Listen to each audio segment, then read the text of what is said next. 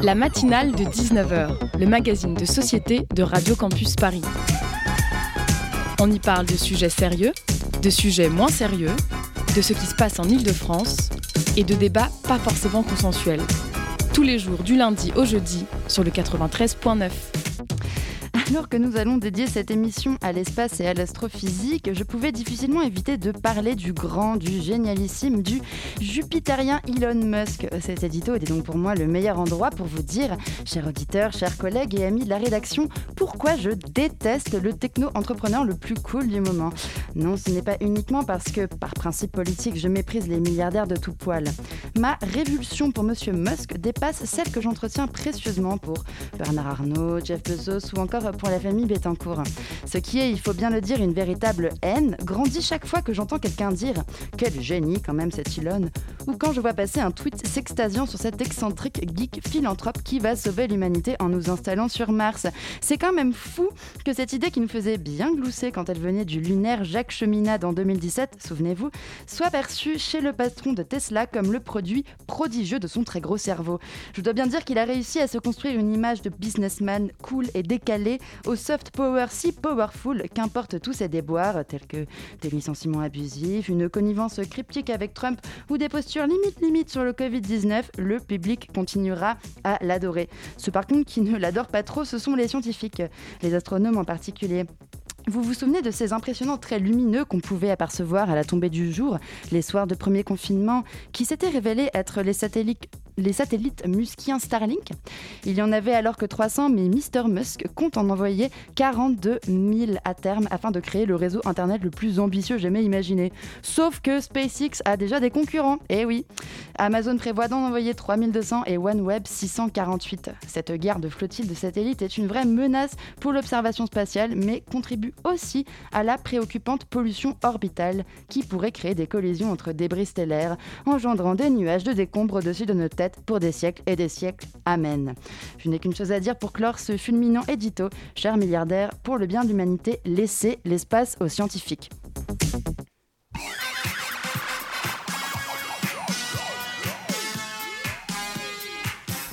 Sur cette punchline, notre fusée est prête au décollage, puisque ce soir, c'est justement ces derniers qu'on met à l'honneur, ou plutôt ces dernières.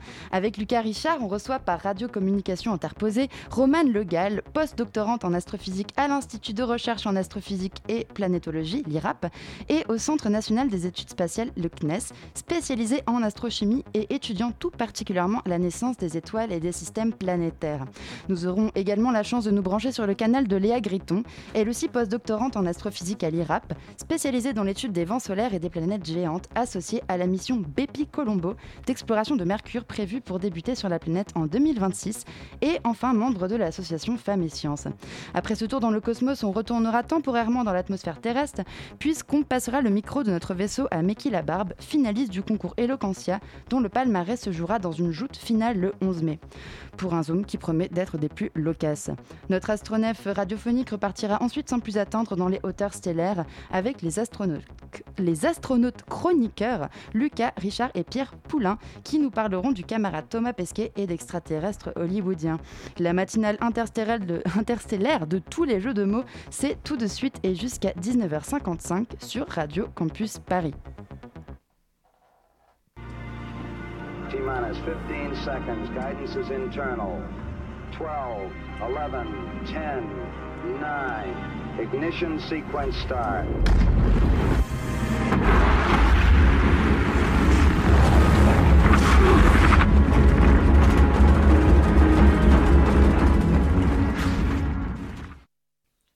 C'était un extrait du film First Man de Damien Chazelle.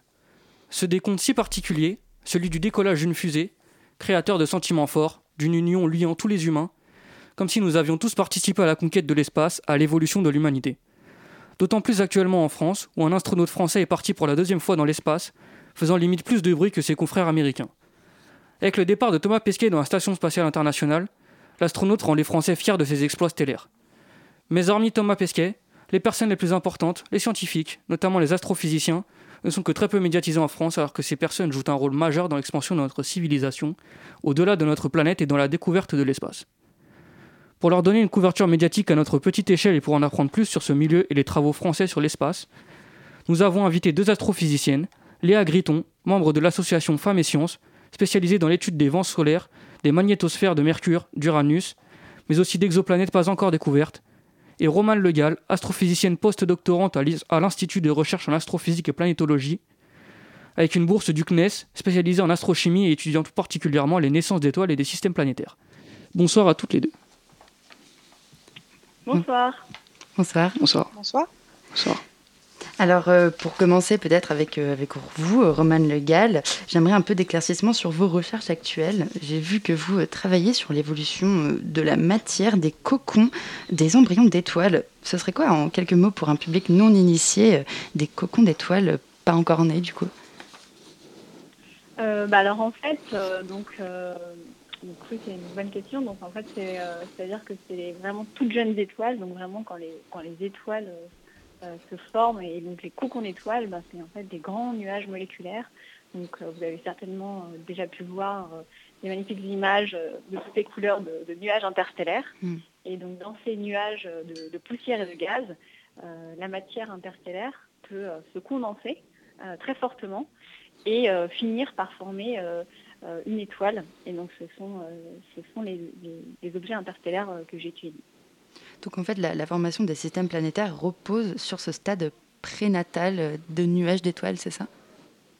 Tout à fait, tout à fait. Donc en fait, c'est dans ces nuages en fait que, que, les, les, étoiles vont former et ensuite vont être, euh, vont être entourées euh, d'un ce qu'on appelle un disque, euh, un disque de matière circumstellaire, donc qui est autour de l'étoile et euh, dans lequel, euh, qui sera formé de, poussière et de gaz hérité, euh, hérité de ce nuage interstellaire initial. Et à partir de, cette poussière et de ce gaz primordial vont se former les systèmes planétaires comme on les observe par ailleurs. Merci beaucoup. Léa Griton, comme pour notre autre invité, je vais vous demander en quelques mots de nous expliquer vos recherches actuelles. Si je ne me trompe pas, elles portent sur l'étude des vents solaires et des magnétosphères. Oui, exactement. Alors donc euh, le vent solaire, c'est euh, un gaz très très chaud qui échappe euh, du soleil en permanence. Et comme c'est un gaz très très chaud, en fait, on arrive à un niveau de chaleur tel que les collisions des, particules dans le gaz sont telles que les, électrons s'arrachent au reste des composants de l'atome. Et donc on a des particules chargées, des, plus et des moins, qui se propagent à des vitesses énormes depuis le soleil vers les planètes. Et en fait, ces gaz-là, heureusement, sur Terre, on en est protégé, pardon, parce qu'on a un champ magnétique, euh, le même champ magnétique qui nous permet d'utiliser des boussoles, par exemple. Et donc, ce champ magnétique, il nous crée une espèce de bulle euh, de protection contre le vent solaire. Et quand le vent solaire parvient quand même à rentrer dans ce, champ magnétique terrestre, ça provoque les magnifiques aurores boréales que, l'on connaît tous, euh, au moins sur un fond d'écran d'ordinateur, et que Thomas Pesquet, par exemple, peut voir depuis l'espace. Et donc moi, je n'étudie pas cette interaction du vent solaire avec la Terre, mais avec les autres planètes, euh, notamment la planète Mercure et les planètes Uranus et, euh, Uranus et d'autres planètes comme Saturne ou Jupiter, par exemple. Oui, en parlant de la planète Mercure, euh, donc Léa Gréton, vous êtes associée à la mission, à la mission Bepi Colombo, qui part en, exploration de Mercure et qui, a été envoyée et qui devrait atteindre la planète d'ici fin 2025-2026, si je ne me trompe pas. Est-ce que vous pouvez nous en dire un, petit peu plus? Bien sûr, c'est une mission euh, qui euh, donc va explorer la planète Mercure. Donc pour l'instant, elle est dans l'espace. Elle est en train de voyager entre la Terre et Mercure. Elle a décollé de Kourou euh, en Guyane, où il y a le, port spatial de l'Europe en octobre 2018. Et donc là, elle est en cours euh, de voyage parce que pour arriver vers Mercure, il faut euh, pas aller trop vite, sinon on va se mettre en orbite autour du Soleil, ce qui n'est pas le but. Euh, là, on est pour l'instant en orbite autour du Soleil, mais on essaye de se rapprocher progressivement de l'orbite de Mercure. Et donc, fin 2025, la sonde va se séparer en deux parties. Une partie qui va explorer la, enfin un vaisseau spatial qui va être dédié à l'étude de la planète vraiment elle-même, donc les volcans, la surface, tout ce qu'on peut voir, les cratères, etc. Et puis une autre sonde qui est fabriquée par euh, l'agence spatiale japonaise, mais qui contient des instruments euh, notamment européens, et euh, qui elle va donc étudier plutôt voilà l'environnement de la planète, l'environnement magnétique de la planète, et donc l'interaction avec le vent solaire. Et c'est intéressant parce que c'est déjà une mission très internationale. entre l'Europe et le Japon. Et c'est aussi la première fois qu'on va déployer d'un seul coup deux sondes, ce qu'on appelle des orbiteurs, donc deux sondes spatiales qui vont orbiter la planète à des altitudes différentes. Euh, merci beaucoup. Quant à vous, euh, Roman Legal, j'ai pu, euh, en faisant mes recherches, j'ai pu constater que vous ne vous cantonniez pas seulement à une étude de notre système solaire, mais que vous faites également partie d'un groupe de recherche du Centre de l'astrophysique d'Harvard sur les exoplanètes. Est-ce que vous pouvez nous rappeler en quelques mots ce qu'est une exoplanète, s'il vous plaît? Alors oui, donc une exoplanète, en fait, c'est toutes les planètes qui sont détectées en dehors du système solaire, dans des systèmes planétaires très lointains. et donc du coup qu'on observe en général qui sont plus jeunes en fait que, que, le système solaire qu'on connaît actuellement.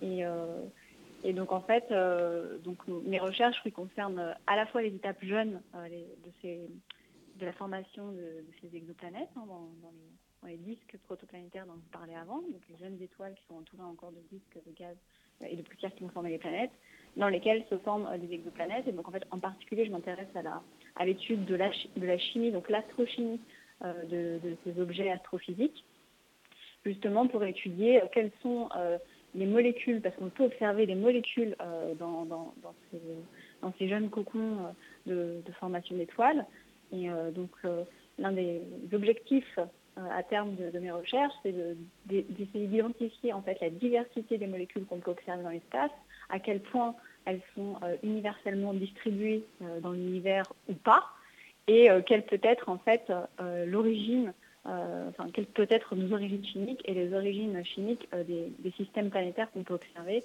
et donc à la fois les origines chimiques des planètes du système solaire que nous connaissons, mais aussi euh, des, planètes, donc des exoplanètes, des autres systèmes solaires euh, qui, qui, qui, euh, qui, se trouvent en fait partout dans, notre univers.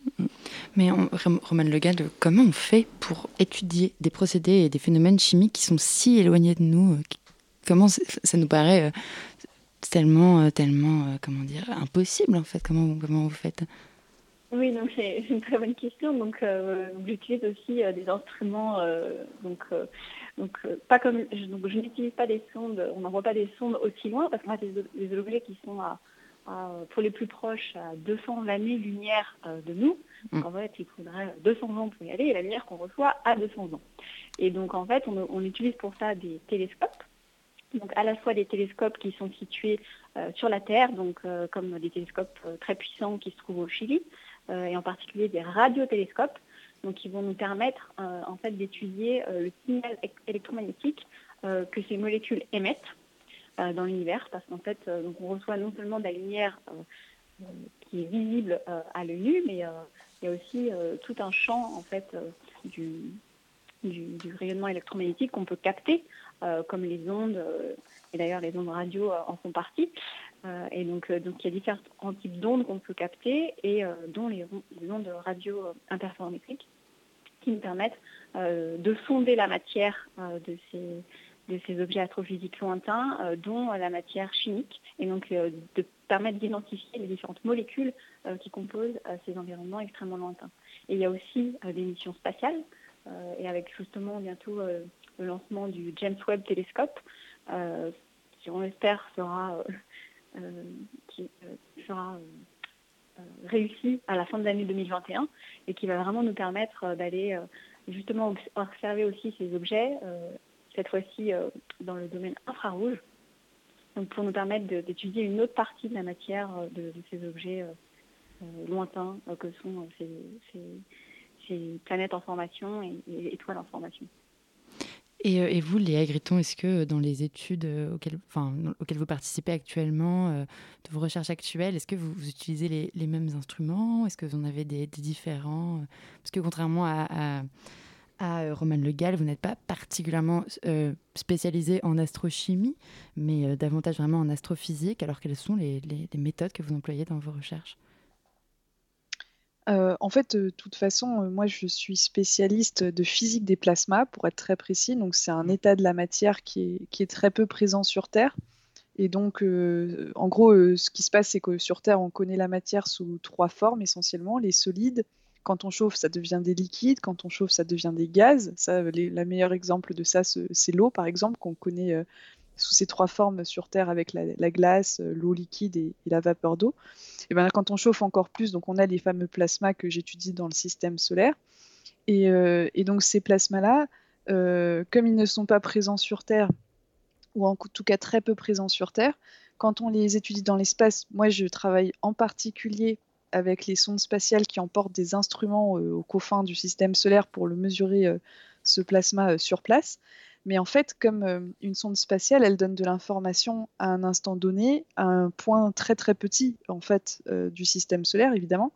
Et donc, pour remettre ces données qu'on mesure au cours du temps dans un contexte plus global, en fait, on combine ces observations prises, enfin ces mesures prises sur place avec justement des observations qui peuvent être soit prises de télescopes, euh, euh, par exemple en orbite autour du Soleil, ou de télescopes euh, en orbite autour de la Terre, ou même de, pardon, de, télescopes au sol, enfin d'instruments qui regardent le Soleil au sol en tout cas.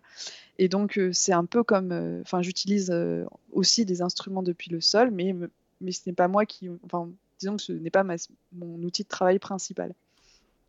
D'accord. D'accord, bah, merci pour ces, ces, éclaircissements. Alors, on va continuer cette passionnante discussion euh, sur, euh, sur vos recherches, Roman Legal et, euh, les, et Léa Gréton, et sur les enjeux actuels de l'espace, après une courte pause musicale.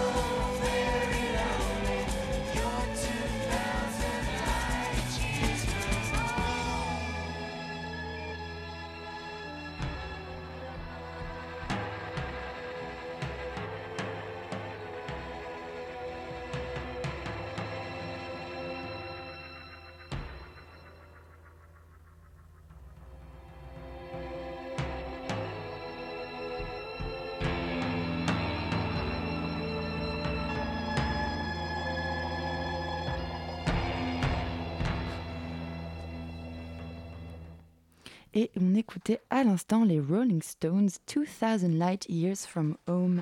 Merci d'être avec nous sur Radio Campus Paris. La matinale de 19h sur Radio Campus Paris. Et on est encore en direct du vaisseau de la matinale de 19h, donc je ne m'arrêterai pas avec les jeux de mots. Nous sommes en liaison directe toujours avec Romane Legal et Léa Griton, deux astrophysiciennes de l'IRAP. Vous êtes encore avec nous? Oui, bien sûr. On est toujours là. Super. Bah, Lucas, tu avais une petite question Euh, oui, c'est ça pour Léa. Alors, j'ai pu euh, constater que vous étiez beaucoup investi dans des, initiatives de vulgarisation scientifique, avec notamment ma thèse en 5 minutes, ou un jeu de plateau pour euh, la mission Bepi Colombo.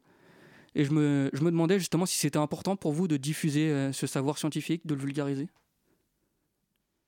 Bah, je pense que ça fait partie intégrante de notre travail de chercheuse parce que donc on a un, rôle de, de chercheuse où on se pose plein de questions, on remet tout en question quand on mène nos recherches justement, mais on a aussi un rôle de savante en plus euh, de tout ça puisqu'on a fait donc de longues études, on a euh, compris plein de choses de la physique et donc le fait de devoir Enfin, de pouvoir transmettre ces, ces connaissances, euh, cette compréhension qu'on a de notre univers euh, au reste des personnes euh, qui n'ont pas eu la chance de faire euh, ces études-là, je pense qu'effectivement c'est très important, notamment en cette période voilà, de, fake news où on apprend que des gens euh, croient encore que la Terre est plate, etc. Euh, je pense que c'est effectivement un rôle particulièrement important qu'il ne faut pas que, les chercheurs euh, négligent, en tout cas. Et, euh, vous, euh, Romane Legal, euh, vous avez été, euh, vous avez fait partie d'un programme à, Harvard, donc vous avez connu euh, la recherche sur les terrains euh, français et euh, aux États-Unis. Et en termes justement de, diffusion des connaissances, de vulgarisation, est-ce que vous avez l'impression qu'il y a une différence dans ces deux pays en termes de, voilà, de diffusion de la culture scientifique? Est-ce que vous pensez qu'il y en a plus, moins en France? Alors, je pense que oui, en effet, aux États-Unis, c'est un, point très important pour eux, la diffusion des connaissances euh, au grand public. Et euh, je pense que la différence, oui, euh, enfin, moi, je l'ai un peu remarqué, euh, c'est-à-dire qu'en fait, on apprend très, aux- très jeune, enfin, aux étudiants, on leur apprend euh, très, très tôt dans leurs études à savoir euh, transmettre euh, et retranscrire euh, les, recherches qu'ils peuvent euh, mener, euh, même dans, en cours de stage. euh, euh, qu'ils peuvent faire dans les universités, euh, à les retranscrire au grand public. Et donc, ce que j'ai remarqué, c'est que oui, souvent, euh, euh, ils avaient une capacité quand même euh, très bonne à l'oral euh, pour les jeunes étudiants, euh, qui est assez euh, impressionnante euh, quand on vient euh, euh, du système euh, universitaire français, où c'est peut-être quelque chose qu'on apprend un peu plus tard, euh, euh, notamment à s'exprimer à l'oral euh, devant un grand public. Euh, mais euh, c'est en tout cas un, plan, euh, un, un point très important, en effet, de, de, de la diffusion des connaissances euh, aux États-Unis. Euh, merci. Et au sujet du sexisme euh, dans la science, on a constaté notamment en France qu'il y avait cette espèce de plafond de verre qui en pouvait empêcher beaucoup de femmes de progresser. Est-ce que c'est pareil aux États-Unis? Alors aux États-Unis, euh, je dirais que c'est euh, il y a encore plus d'actions qui sont menées contre ce sexisme et ces et ces, ces discriminations et, et en fait aux États-Unis, ce qui se passe, il y a même de la discrimination positive euh, qui est faite. euh, donc euh, non seulement euh, euh, pour euh, promouvoir euh, les femmes et, euh, pour se battre pour qu'elles puissent être considérées euh, à l'égal des hommes, mais aussi euh, pour toutes les minorités, en fait, euh, pas seulement les femmes, hein, aussi euh, euh, les minorités sous-représentées, euh, que ce soit euh, euh, les populations hispaniques, euh, euh, les populations euh, noires ou, euh, aussi, euh, ou aussi euh, les LBGTQ. Euh, donc du coup, il y a vraiment euh, une, importante, euh, un important combat, je dirais, pour mettre en avant les minorités et permettre à tout le monde en fait d'a- d'accéder à, divers, à diverses positions au sein du, bah, du système académique, hein, donc de la recherche en particulier, mais d'enseignement. donc c'est- beaucoup plus mis en avant, je pense, que que, qu'en qu'en France encore pour le moment. Et justement, Léa Griton, ça tombe bien parce que vous faites partie en France, du coup, de l'association Femmes et Sciences. On avait d'ailleurs reçu euh, Nolwenn Lespar, qui est une, géophysicienne à l'Université de Strasbourg, qui fait également partie de cette association dans une émission de la matinale il y a environ deux mois. Euh, du coup, voilà, je rappelle rapidement pour les auditeurs, c'est une association euh, qui promeut les carrières scientifiques euh, auprès, auprès des, jeunes filles, des jeunes femmes, notamment dans, dans des lycées. Et du coup, Léa Griton, quelles sont les actions que vous menez à Femmes et Sciences alors, non seulement c'est une action qui, enfin, pardon, c'est une association, excusez-moi, qui promeut les femmes scientifiques auprès des jeunes, mais c'est surtout un, un, réseau professionnel assez exceptionnel pour les jeunes femmes chercheuses comme moi, Mmh. puisqu'on peut bénéficier du coup des conseils et de l'aide des femmes. Euh, alors, il n'y a pas que des femmes chercheuses, hein, il y a des, c'est des femmes scientifiques aussi, euh, ingénieurs, euh, professeurs, enseignantes, techniciennes, etc. Et, et, donc, moi, ce que je fais particulièrement au sein de cette association, cette année, par exemple, j'ai travaillé sur un projet pour comprendre l'influence des stéréotypes de genre dans l'éducation des petites filles et des petits garçons qui fait qu'ensuite les petites, enfin les jeunes femmes se sentent moins à l'aise euh, dans les études scientifiques et, en fait c'est extrêmement lié à la façon dont euh, très petits euh, on prive les enfants en fonction de leur, sexe, enfin de leur genre, d'une partie des jouets disponibles. Et donc par exemple les petits garçons, on va leur donner beaucoup de, voilà, de voitures, de camions, de choses qui vont leur permettre de, bien appréhender leur espace, la force, etc. Et puis les filles, au contraire, on va leur permettre de perfectionner davantage leur expression, leur langage, euh, etc. Donc euh, chaque, chaque enfant euh, donc, enfin n'a pas accès aux mêmes jouets quand ils sont petits, et donc ça c'est une étude, enfin une étude, un travail que j'ai mené avec Femmes et Sciences, et donc pas toute seule, hein, on était un groupe notamment de chercheuses à Toulouse pour préparer des ateliers qui permettent à des enseignants ou des personnes dans des musées de faire prendre conscience de ces stéréotypes de genre euh, à tous les publics, donc les scolaires, mais pas que. Et ensuite, euh, donc, euh, voilà, comprendre pourquoi c'est important de faire attention aux stéréotypes très tôt, parce qu'ensuite, sinon, ça prive les métiers scientifiques des femmes. Or, les femmes, c'est 50% de la population, c'est même pas une minorité. Et donc, ça empêche la science de bénéficier de 50% des connaissances, des capacités, des points de vue, etc. Et donc, c'est quand même très embêtant. Euh, par exemple, en ce moment, la, grande problématique de ça, c'est euh, l'intelligence artificielle qui se fait euh, en grande partie sans les femmes et donc qui reproduit les biais et, les stéréotypes de genre du coup des personnes qui programment, qui programment les programmes et qui sont essentiellement des hommes. Et est-ce que vous, Léa Griton et Romane Legal, en tant que femme, est-ce que vous avez déjà été confrontée à des difficultés de, dû au sexisme ou de la discrimination dans votre cursus Peut-être euh, Romane Le Romane, tu commences. Je sais pas. Euh, oui, alors attends, euh, bah, oui, forcément, bah, probablement au lycée déjà, quand, parce que je, je, je, prévoyais déjà dès le lycée en fait de m'orienter vers, vers l'astrophysique, donc du coup de des, des, études qui seraient beaucoup très physiques et donc en général où des femmes sont sous-représentées. Et c'est vrai que j'ai parfois eu euh, des remarques de professeurs euh, qui, qui, qui, pouvaient être, oui, sexistes dans le sens où en tant que, en tant que femme, c'était difficile de percer euh, dans ces domaines. Et ça m'est arrivé aussi que j'ai fait une école d'ingénieur avant de, de, pouvoir faire un master en recherche et puis ma thèse. Et c'est vrai que j'étais dans une école d'ingénieur, on était huit filles sur une promo de, de 100. Et euh, là, c'est vrai que j'ai pu euh, être confrontée à différents, différents en effet, euh, commentaires sexistes qui n'étaient pas forcément toujours appropriés et pas toujours bien reçus. Hmm. Mais oui. Et oui, bon, malheureusement, on s'en doutait. Et vous, Léa Gréton, vous partagez ce, cette expérience? Moi, je pense que surtout, c'est que quand j'étais au lycée, je me posais beaucoup de questions pour savoir si, euh, justement, voilà, la science, est-ce que c'était entre guillemets fait pour moi? Mmh. Est-ce que euh, j'allais euh, pouvoir réussir? Et en fait, c'est parce que, voilà, par Marie Curie, je connaissais très peu de femmes scientifiques qui avaient réussi une carrière, on va dire, sexy ou qui, qui, donne envie, en fait, comparé à d'autres métiers où où les jeunes femmes ont beaucoup, beaucoup de modèles, je sais pas, actrices, j'en sais rien, il y, a plein de métiers comme ou même journalistes maintenant.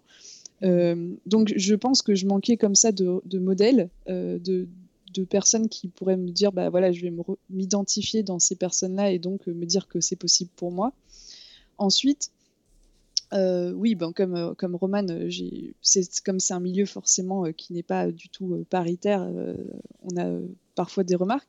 Moi, je l'ai pas forcément non plus trop mal vécu parce que voilà, j'ai eu des amis filles et garçons formidables et, mmh. et, que ça s'est quand même très bien passé dans l'ensemble.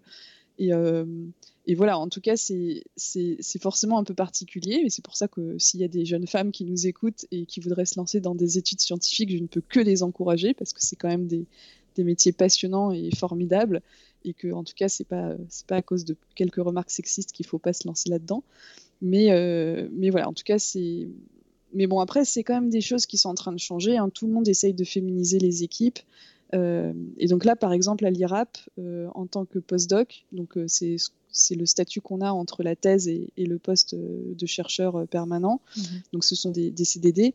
Eh bien, en postdoc, il y, a, euh, il y a pratiquement autant de jeunes femmes que de jeunes hommes. Donc, euh, on, commence quand même à, à, changer un peu les choses euh, dans la recherche. C'est très encourageant et merci pour, pour ces paroles, encore une fois, encourageantes. Et alors peut-être juste une très rapide question qui nécessitera de très rapides réponses avant de, finir cet entretien. Alors euh, j'en ai parlé d'Elon Musk quand même, je ne sais pas si vous avez entendu mon édito, je ne l'aime pas beaucoup. Et je me demandais quelle était en fait l'opinion euh, dans la communauté scientifique sur cet homme qui quand même bouleverse euh, le, secteur de l'espace. Bah, en fait, moi, ce qui, là où je serais un peu plus mesurée, c'est qu'il n'y a pas que lui déjà, hein, oui. en tant que personne voilà, comme ça. Et qu'en plus, euh, voilà, moi j'essaye de distinguer euh, SpaceX euh, d'Elon Musk et notamment SpaceX, donc l'entreprise qui fabrique notamment la, fusée qui a envoyé Thomas Pesquet dans l'espace. maintenant, c'est une entreprise privée qui, voilà, qui est un véritable partenaire de la NASA, de l'Agence spatiale européenne. Et, donc, en fait, aujourd'hui, on a atteint une espèce de. Enfin, c'est une nouvelle façon de faire du spatial où les agences spatiales publiques font des partenariats avec des entreprises privées pour déléguer un certain nombre de compétences. Euh, et donc voilà, il faut, enfin, on fait quand même très attention. Et puis par exemple, même la question des, de la pollution lumineuse, c'est une question qui, ne, qui dépasse Elon Musk et qui euh, concerne beaucoup, beaucoup de constellations de satellites. Mmh. Et donc c'est pour ça que voilà, de ce point de vue-là, euh, je pense qu'on a une, une, opinion un peu plus mesurée et qu'on on se rend compte qu'il y a quand même des avantages à la collaboration avec SpaceX. Il y a des inconvénients avec euh, la pollution lumineuse et les débris spatiaux. Euh, mais après, voilà, le spatial, c'est un écosystème en soi, avec en fait les mêmes problèmes que dans les autres secteurs, j'ai l'impression. Et donc, voilà, nous, en tant que chercheuses, on, en tire ce qu'on peut, mais on ne travaille pas non plus directement avec, ni avec Elon Musk, ni avec SpaceX, de toute façon. Eh ben, merci pour cet éclaircissement, à mon jugement euh, très, euh, très situé. Euh, alors, merci beaucoup à vous d'avoir été au micro de la matinale de 19h ce soir. malheureusement, notre entretien doit se terminer. Ce sont les lois de la radio. Je rappelle, Romane Legal, que vous êtes post-doctorante en astrophysique à l'IRAP et au CNES et que vous, Léa Gréton, vous êtes également postdoc astrophysicienne, également à l'IRAP, membre de l'association Femmes et Sciences et, et chercheuse associée à la mission Bepi Colombo qui devrait arriver sur Mercure en 2026. Chers auditeurs, merci d'avoir entrepris ce voyage spécial avec nous. On passe tout de suite à la deuxième partie de notre émission après un petit voyage avec Elton John.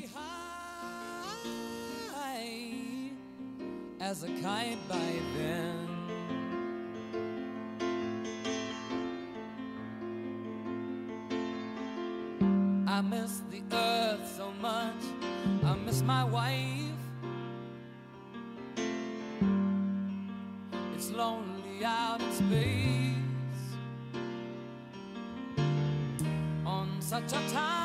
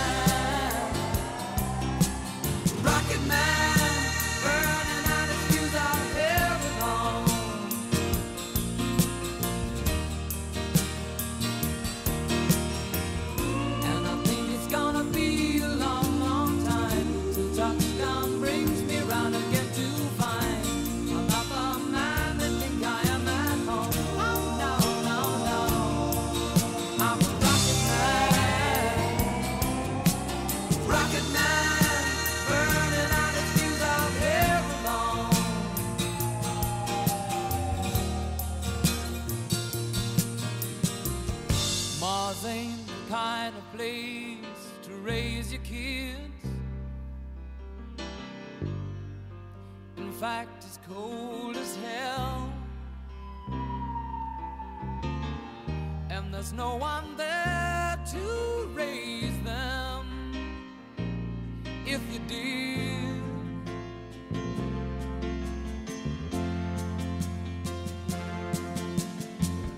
And all the science I don't understand. It's just my job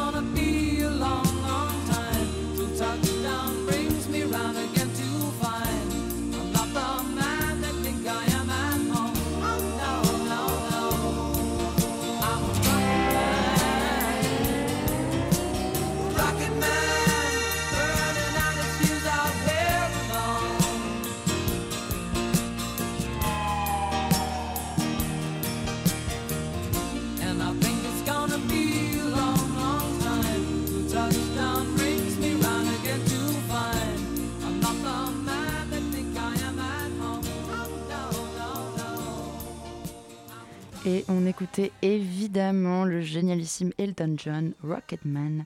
Merci de nous écouter sur le 93.9. La matinale de 19h sur Radio Campus Paris.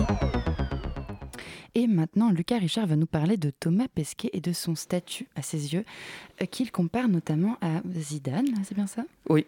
Avec le, départ de, avec le départ de Thomas Pesquet, j'ai pu constater un véritable engouement autour de lui et je me suis dit Mais c'est qui le dernier Français qu'on a aimé à ce niveau-là? Genre de manière incontestée. Ce constat, il est basé sur moi qui traîne sur Twitter. Il n'y a pas de service statistique à Radio Campus, on n'a pas l'argent. Mais ouais, tout le monde aime Thomas Pesquet. Thomas Pesquet, c'est un peu Teddy Riner, on l'apprécie tous. Je réfléchissais et en fait, le dernier Français qu'on a autant apprécié, je crois que c'est Zidane. hein. Et je me suis dit quand même, c'est Zidane. On peut pas les mettre à la même échelle. Mais comme faut pas rester inculte, je me suis renseigné.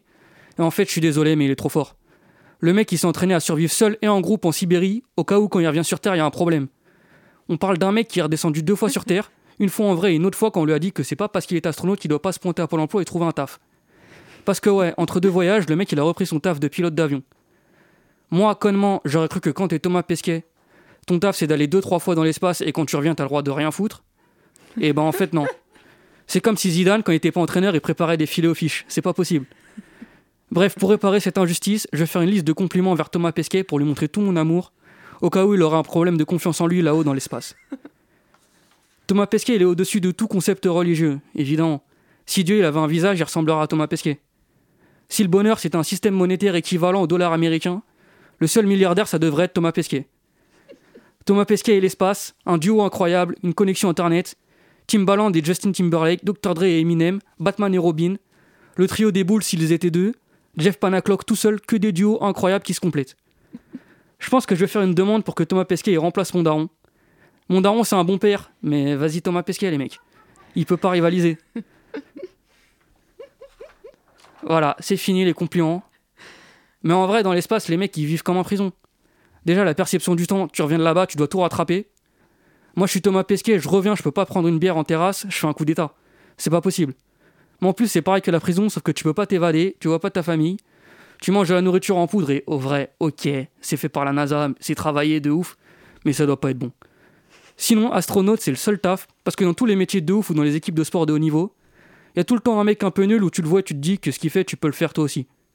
Genre à la fin d'un match de basket qui est gagné d'avance, les mecs qui jouent jamais, ils rentrent en jeu, et bah des fois je les regarde et je me dis ce qu'ils font, je peux le faire en vrai. Alors que évidemment que je peux pas. Genre Areola à la Coupe du Monde, je pense que Deschamps il aurait pu me sélectionner parce qu'il a pas joué. Bah astronaute ça me fait pas ça. C'est acquis dans l'inconscient collectif que pour être astronaute faut être trop fort. À aucun moment je me suis regardé dans le miroir et je me suis dit en vrai aller dans l'espace ça a l'air vite fait, je peux le faire banal. Et donc ça veut dire que si être astronaute c'est super fort et que Thomas Pesquet il est français, bah Thomas Pesquet c'est le meilleur français du monde actuellement. Eh ben, C'était Lucas Richard qui remet Thomas Pesquet à sa place de grand parmi les grands qui, selon lui, je cite, s'assoit à la table de Zidane et Tony Parker et c'est pas qui, c'est pas lui qui ramène à manger. La parole permet à chacun d'entre nous d'exprimer sa pensée grâce au son émis par ses organes phonateurs. Parole, parole, parole. Non, la parole ne peut pas se passer d'actes.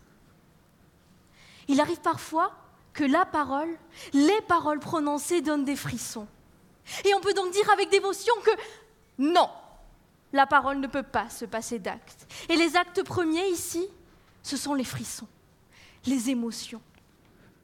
Alors sur cette transition un petit peu abrupte, on écoutait euh, un extrait d'un discours éloquentiel parce que ce soir, on reçoit dans le Zoom Meki Labarbe, la lauréate éloquentia de l'éloquentia Bordeaux et une des finalistes du concours éloquentia international dont le palmarès se jouera dans un match final le 11 mai. Bonsoir Meki Labarbe et merci d'être avec nous ce soir. Bonjour. Alors est-ce que vous pouvez rappeler, enfin, nous rappeler, nous dire en quelques mots euh, ce que c'est le concours éloquentia Alors le concours éloquentier, c'est un concours de prise de parole euh, dans lequel euh, euh, on doit répondre à un sujet qui nous est donné, à la positive ou à la négative. C'est un concours à niveau national, puis international francophone. On doit d'abord repasser les, tours de sélection régionaux. Donc, voilà, c'est ce qui s'est passé pour moi, puisque je, fais partie de, l'antenne régionale de Bordeaux. J'ai passé petit à petit les, étapes et puis euh, nous, voilà à, la demi-finale internationale, puis euh, à la finale internationale pour, euh, pour ensuite choisir, enfin élire le, le meilleur orateur francophone, le meilleur orateur francophone. Bah, Bravo à vous. Et en tant que grande finaliste, comment abordez-vous cette finale? Ressentez-vous du stress, du trac? Alors, euh, je vous avoue qu'il y a un petit peu de stress, un petit peu d'appréhension, euh, surtout à J-4. on, va, on va pas se mentir, on compte des jours. Euh, mais j'aborde assez sereinement également en, même temps parce que je me dis c'est un moment formidable, c'est déjà super d'être arrivé à, cette étape-là et puis j'ai juste envie de, profiter pleinement de, cette expérience qui est vraiment unique et, qui, je pense, m'arrivera certainement qu'une fois. Et comment vous avez été amené à vous inscrire à ce concours? Alors, euh, j'ai découvert le concours Eloquentia tout d'abord euh, euh, avec le- l'antenne régionale Bordeaux parce que elle est, elle est dirigée par mon école de, des étudiants de mon école de commerce, donc le Cadge Business School. Voilà, j'ai découvert en parlant avec des étudiants et puis ça m'a donné énormément envie de, de le faire. En parallèle, j'ai vu le film À voix haute aussi qui est vraiment euh, superbe et puis c'était c'était vraiment chouette de voir des, des jeunes prendre la parole, de pouvoir s'exprimer sans, sans, sans qu'il y ait de barrière. Et, euh, et puis troisièmement, je dirais parce que je, regarde beaucoup de, vidéos de, personnes euh, qui font des discours, que ce soit dans la politique, que ce soit dans le humoristique, etc. Et puis euh, à chaque fois, je me dis waouh. Donc j'avais envie de m'y mettre et puis, de me jeter à l'eau également. Mais pour en arriver jusque-là, jusqu'en finale, vous devez avoir une, une botte secrète, une technique que les autres n'ont pas, ou est-ce juste que vous avez fait mieux? Euh, je dirais pas qu'il y a, a- a pas vraiment de secret. Enfin, je dirais pas que j'ai fait mieux non plus, mais je pense que ce qui m'a servi tout le, tout le long, c'est vraiment euh, la passion. Euh, parce que à chaque tour, j'ai vécu euh, passionnément ce que je disais. Et, euh, et vraiment, euh, c'était ça, la, la magie du moment. Alors, les deux minutes juste avant, on est vraiment très très stressé. Puis quand on arrive sur scène, euh, bah, euh, il y a une, sorte de magie qui, qui, qui arrive et on oublie tout et puis euh, on se dit euh, profiter de, de l'instant présent et puis être avec le public, c'est le plus important. Et est-ce que vous avez toujours été aussi à l'aise à l'oral malgré votre stress avant de rentrer sur scène, ce qui est bien normal Ou est-ce que c'est quelque chose que vous avez appris avec le temps? Alors c'est quelque chose que j'ai appris avec le temps parce que la, la parole c'était vraiment quelque chose de, de conflictuel pour moi. Enfin, j'étais euh, une des personnes qui euh, s'effondrait en pleurs euh, dès que je prenais la parole. Hmm. Euh, voilà, je croisais un regard. euh, il m'est même arrivé de, de fuir en courant la salle parce que euh, un regard m'a perturbée et puis je me suis effondrée en pleurs et puis et puis voilà et, et donc progressivement j'ai fait deux années de prépa et donc avec l'école toutes les toutes les toutes les semaines j'étais bien obligée de, de m'y mettre. Donc voilà, j'ai appris sur sur le tas et puis je, je me suis forgée comme ça, mais on va mais euh, le concours à Eloquentia a été véritablement un, un tremplin parce que j'étais obligée de, de me jeter à l'eau et, et de sortir de, de ma zone de confort. Et mais, vous voilà final- finaliste, quand même. Voilà, tout à fait. mais de ce que j'en ai vu, j'ai l'impression que que ces concours sont un peu euh, très théâtrales, comme euh, un match d'improvisation. Est-ce que vous avez, euh, est-ce que vous ressentez euh, incarner un, un autre personnage que vous-même quand vous quand vous allez sur scène?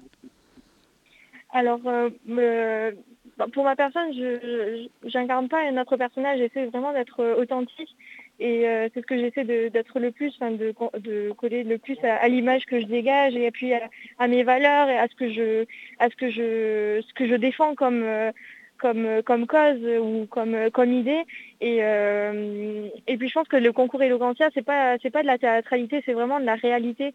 Enfin, c'est vraiment, euh, on défend quelque chose sur un sujet donné par rapport à, à ce que l'on est, par rapport à notre authenticité, par rapport à nos convictions.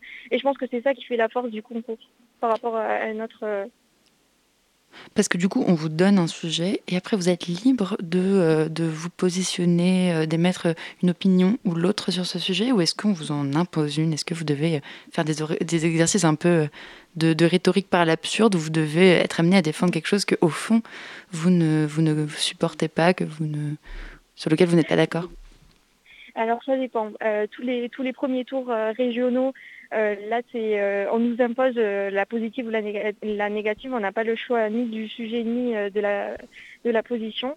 Mais une fois arrivé à la demi-finale internationale, donc là on, nous liste plusieurs sujets, donc le double de des sujets qui- qu'il y aura. On doit se positionner euh, positif ou négatif sur chacun, par exemple, des six sujets qu'il va y avoir.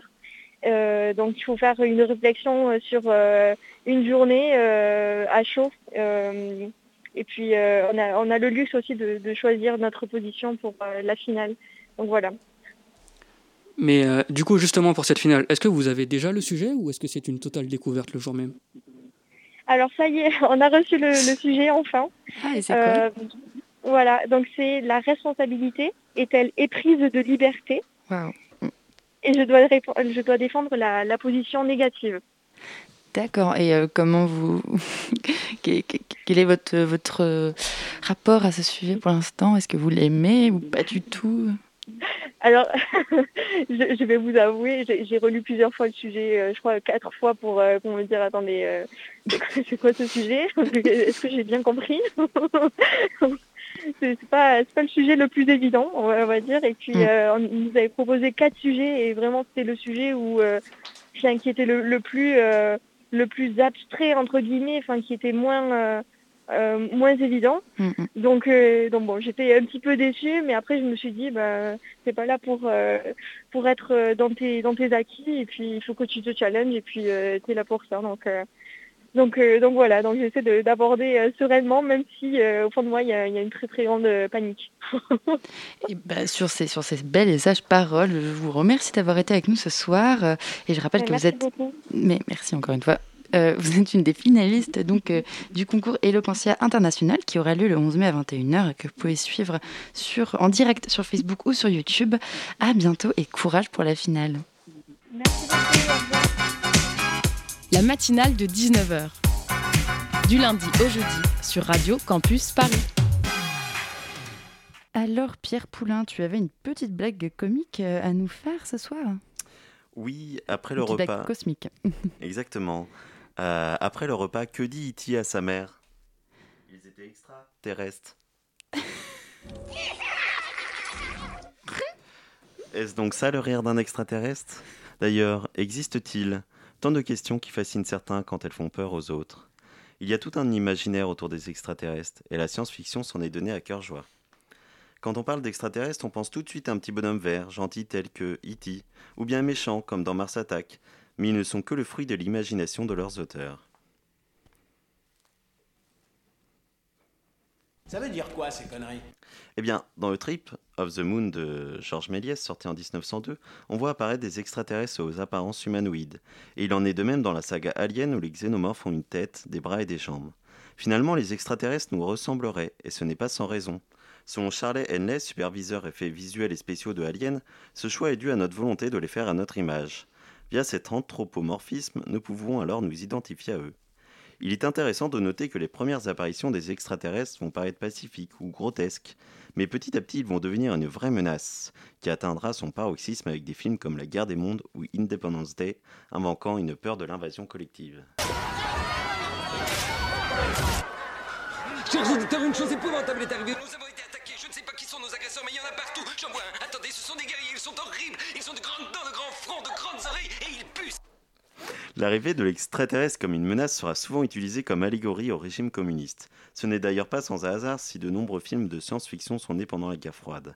La volonté des régimes de conquérir l'espace, que l'on retrouve notamment dans Star Trek, existe bel et bien. Durant ces années, on retrouve de nombreux films faisant allusion à cette période, comme Le jour où la Terre s'arrêta de Robert Wise, qui dénonce la course à l'armement nucléaire. Révélateur de nos modes de vie sociétaux et individuels, l'extraterrestre permet de questionner l'humain. Son utilisation dénonce les vices de l'homme, son avidité au pouvoir comme dans Star Wars, ou encore sa cupidité révélée dans District 9 ou Alien le huitième passager, fiction dans lesquelles les intérêts financiers passent avant ceux des individus. Stanley Kubrick exprime cette déshumanisation dans 2001 l'Odyssée de l'espace, où la technologie est à la fois porteuse de progrès et en même temps destructrice. En outre, l'invasion humaine de Pandora dans Avatar accuse l'exploitation des richesses par une minorité, l'utilisation de la technologie au service d'un système destructeur qui va à l'encontre de l'écologie. Si des films comme Men in Black et District 9 critiquent les discriminations liées à la migration, d'autres invitent à l'ouverture et à la tolérance. Home.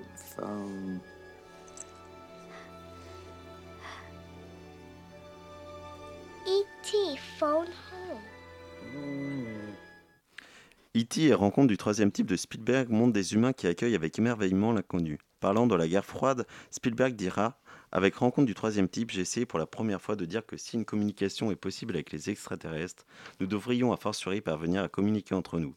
C'est l'un de mes films les plus chargés d'espoir. C'est également le cas de Starman de John Carpenter, où la science-fiction est utilisée pour parler d'amour entre entre un extraterrestre et une femme.